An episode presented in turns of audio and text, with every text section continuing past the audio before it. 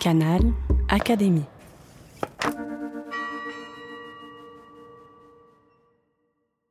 Robert Werner lit Les poètes. Grand-mère, fillette et garçon chantent tour à tour la chanson. Tous trois s'en vont levant la tête. La vieille à la jaune binette, les enfants au rose museau. Que la voix soit rude ou jolie, l'air est plein de mélancolie, du mouron pour les petits oiseaux.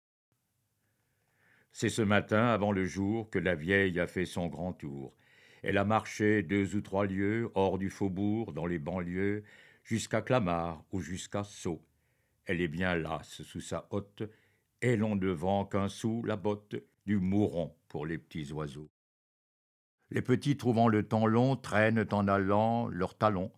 La sœur fait la grimace au frère qui, sans l'avoir, pour se distraire, trempe ses pieds dans les ruisseaux, tandis qu'au cinquième peut-être on demande par la fenêtre du mouron pour les petits oiseaux. Mais la grand-mère a vu cela. Un sou par-ci, deux sous par-là. C'est elle encore, la pauvre vieille, qui le mieux des trois tend l'oreille, et dont les jambes en fuseau quand à monter quelqu'un l'invite, savent apporter le plus vite du mouron pour les petits oiseaux. Un sou par là, deux sous par-ci, la bonne femme dit merci. C'est avec les gros sous de cuivre que l'on achète de quoi vivre, et qu'elle, la peau sur les os, peut donner à l'heure où l'on dîne à son bambin, à sa bambine, du mouron pour les petits oiseaux.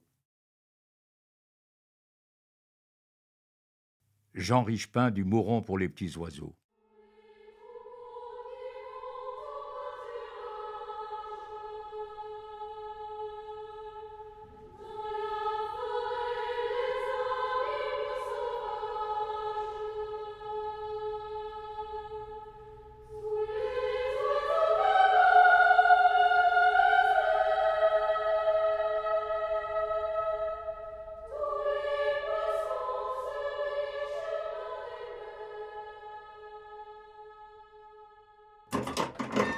Canal Académie.